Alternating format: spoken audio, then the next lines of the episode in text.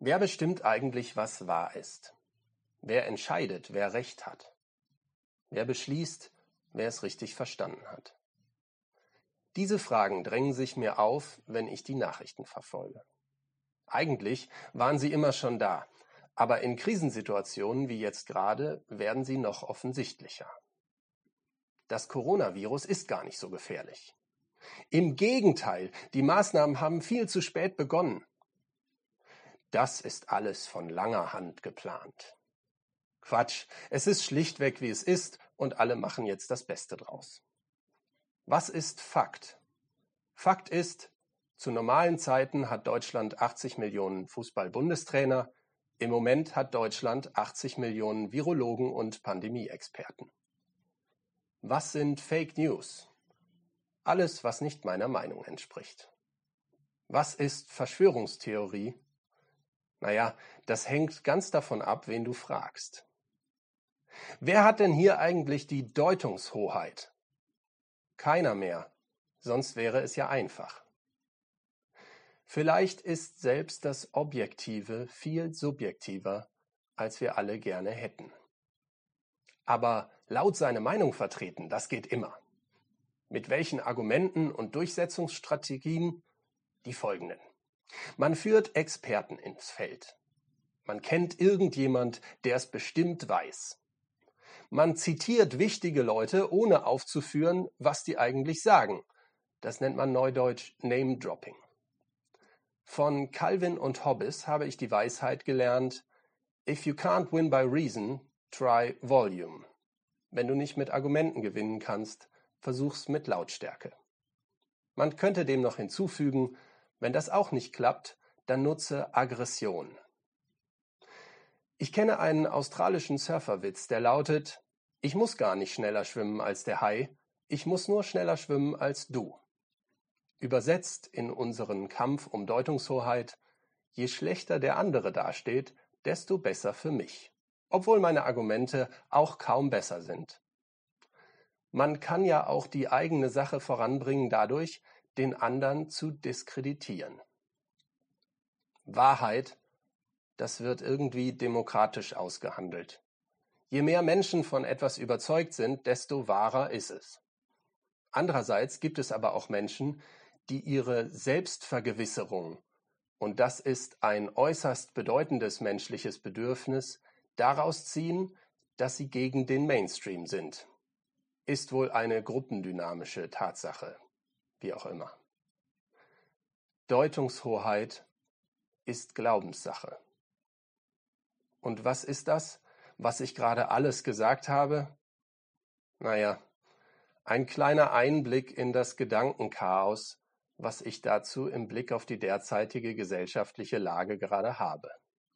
Vielleicht nimmt der ein oder andere von euch daraus ja etwas Hilfreiches mit. Was, glaube ich, klar geworden ist, ist, dass ein und dieselbe Situation enorm unterschiedlich gedeutet werden kann. Wer hat da die Deutungshoheit? Keiner so wirklich. Beziehungsweise jeder, aber nur für sich selbst. Das ist gar kein neues Phänomen. Das gab es schon immer. Und an dieser Stelle mache ich eine Art Bruch, einen weiten Sprung und ich hoffe, ihr könnt ihm folgen vom aktuellen Zeitgeschehen zu einem der umstrittensten Themen des christlichen Glaubens bzw. Unglaubens. Ostern und die Auferstehung. Wer hat da eigentlich die Deutungshoheit über Ostern? Da gibt es ja auch eine Menge Streit.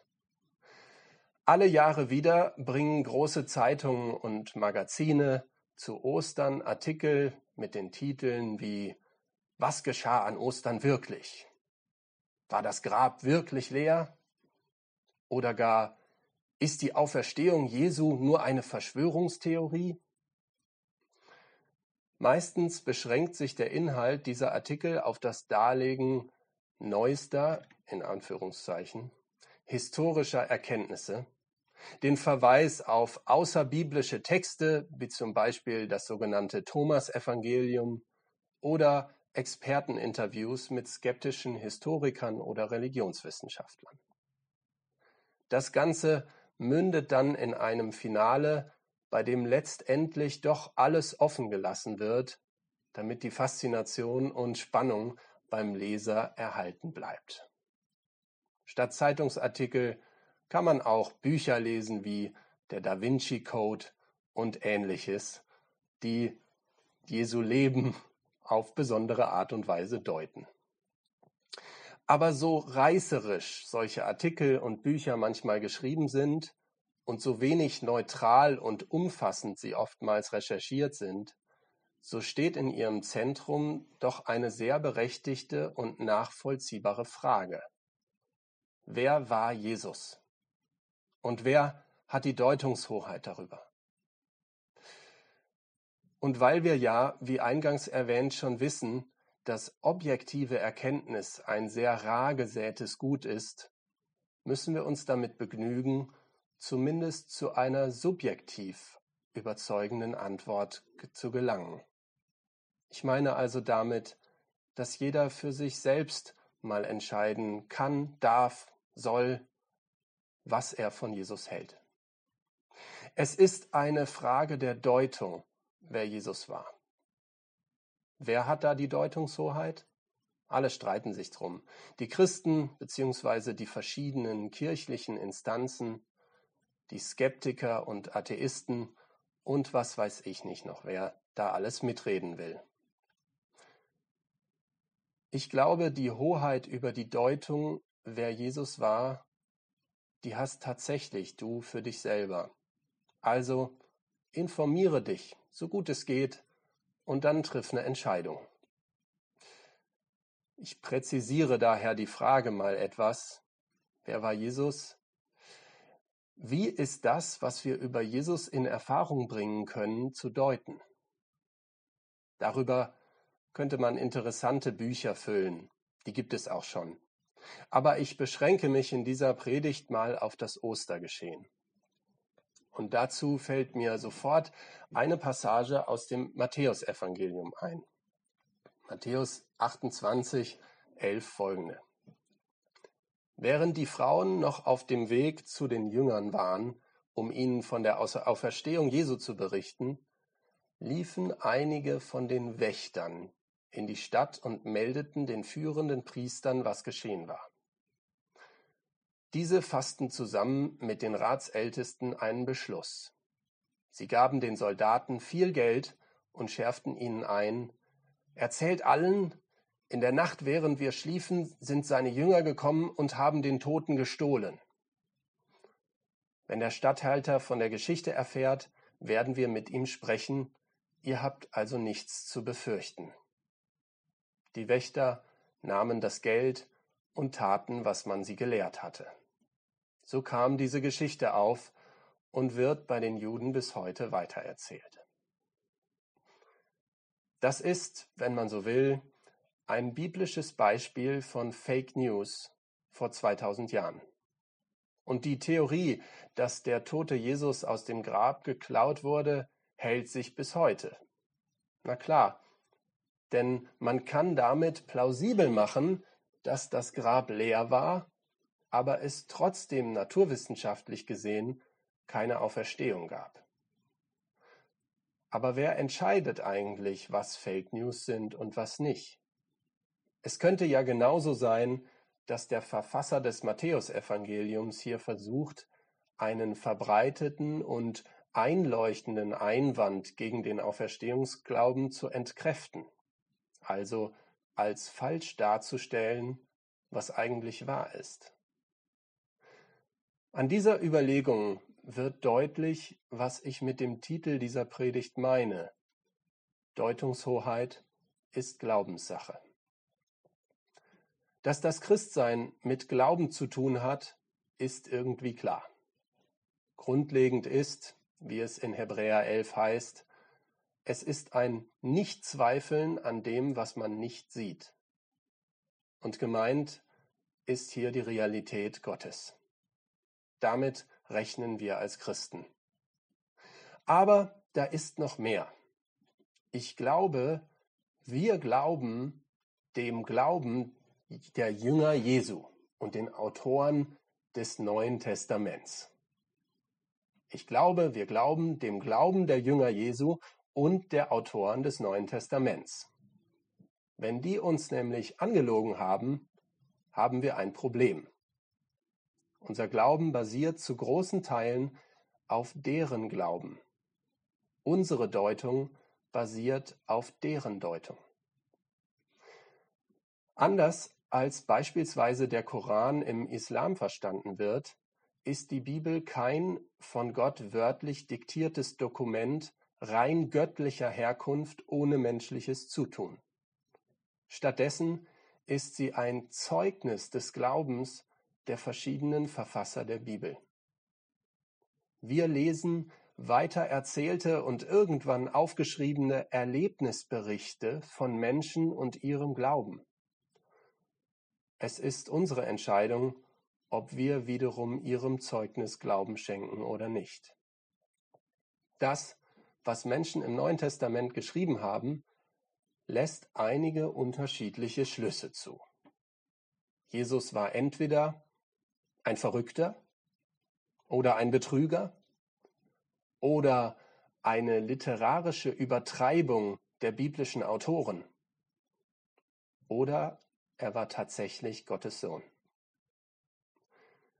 Auch wenn ich die unterschiedlichen Positionen hier nicht umfassend diskutieren kann, gehe ich sie mal im Einzelnen durch.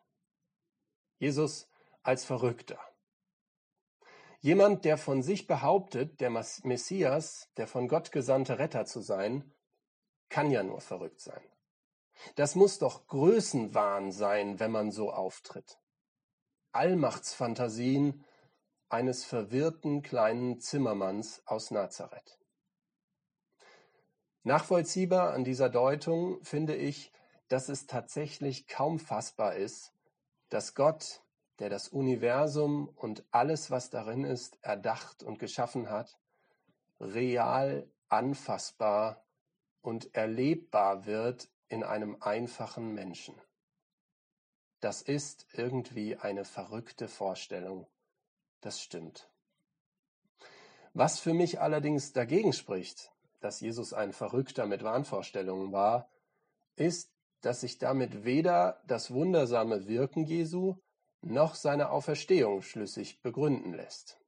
Da bräuchte es dann weitere Hypothesen, will nicht sagen Spekulationen. Jesus als Betrüger zu verstehen, ist eine artverwandte Deutung, nur dass man ihm hier auch noch Vorsatz unterstellt. Er habe sehr bewusst und intelligent seine Biografie so konstruiert, dass sie den messianischen Verheißungen des Alten Testaments entspreche. Außerdem habe er mittels Tricks Heilungs- und Naturwunder vorgeführt, um seine vermeintliche göttliche Kraft zur Schau zu stellen. Wiederum nachvollziehbar ist der Zweifel an dem wundersamen Leben und Wirken Jesu, das in mancherlei Hinsicht mit einem naturwissenschaftlichen Verstand kaum nachvollziehbar ist. Nicht überzeugend finde ich allerdings, dass jegliche Motive Jesu, ein selbst und politisch machtloses Leben zu führen, offen bleiben. Außerdem würde ein Betrüger sich wohl kaum kreuzigen lassen. Zwar gibt es Theorien zu einem Scheintod Jesu am Kreuz, die zu der vermeintlichen Auferstehung führten, aber wirkt mir das als geplanter Betrug doch sehr weit hergeholt. Jesus als literarische Übertreibung. Das ist meiner Meinung nach der best zu argumentierende Einwand gegen die Göttlichkeit Jesu. Und hier und da auch mal etwas, was bei mir persönlich Zweifel verursacht. Demnach hätten die Jünger bzw. die Autoren des Neuen Testaments den, den Jesus, den sie aufgeschrieben haben, gewissermaßen erfunden. Skeptisch könnte man behaupten, dass sich in der biblischen Beschreibung Jesu die religiösen Sehnsüchte und Projektionen der damaligen Zeit widerspiegelten und mehr nicht. Vielleicht kennt der ein oder die andere das Musical Jesus Christ Superstar. Dort wird das so ähnlich aufgegriffen. Der arme, einfache Mensch Jesus weiß gar nicht, wie ihm geschieht bei dem, was die Leute aus ihm machen. Überhaupt nicht einleuchtend ist mir allerdings dabei, dass viele Anhänger Jesu eine Menge Nachteile von ihrem Glauben hatten.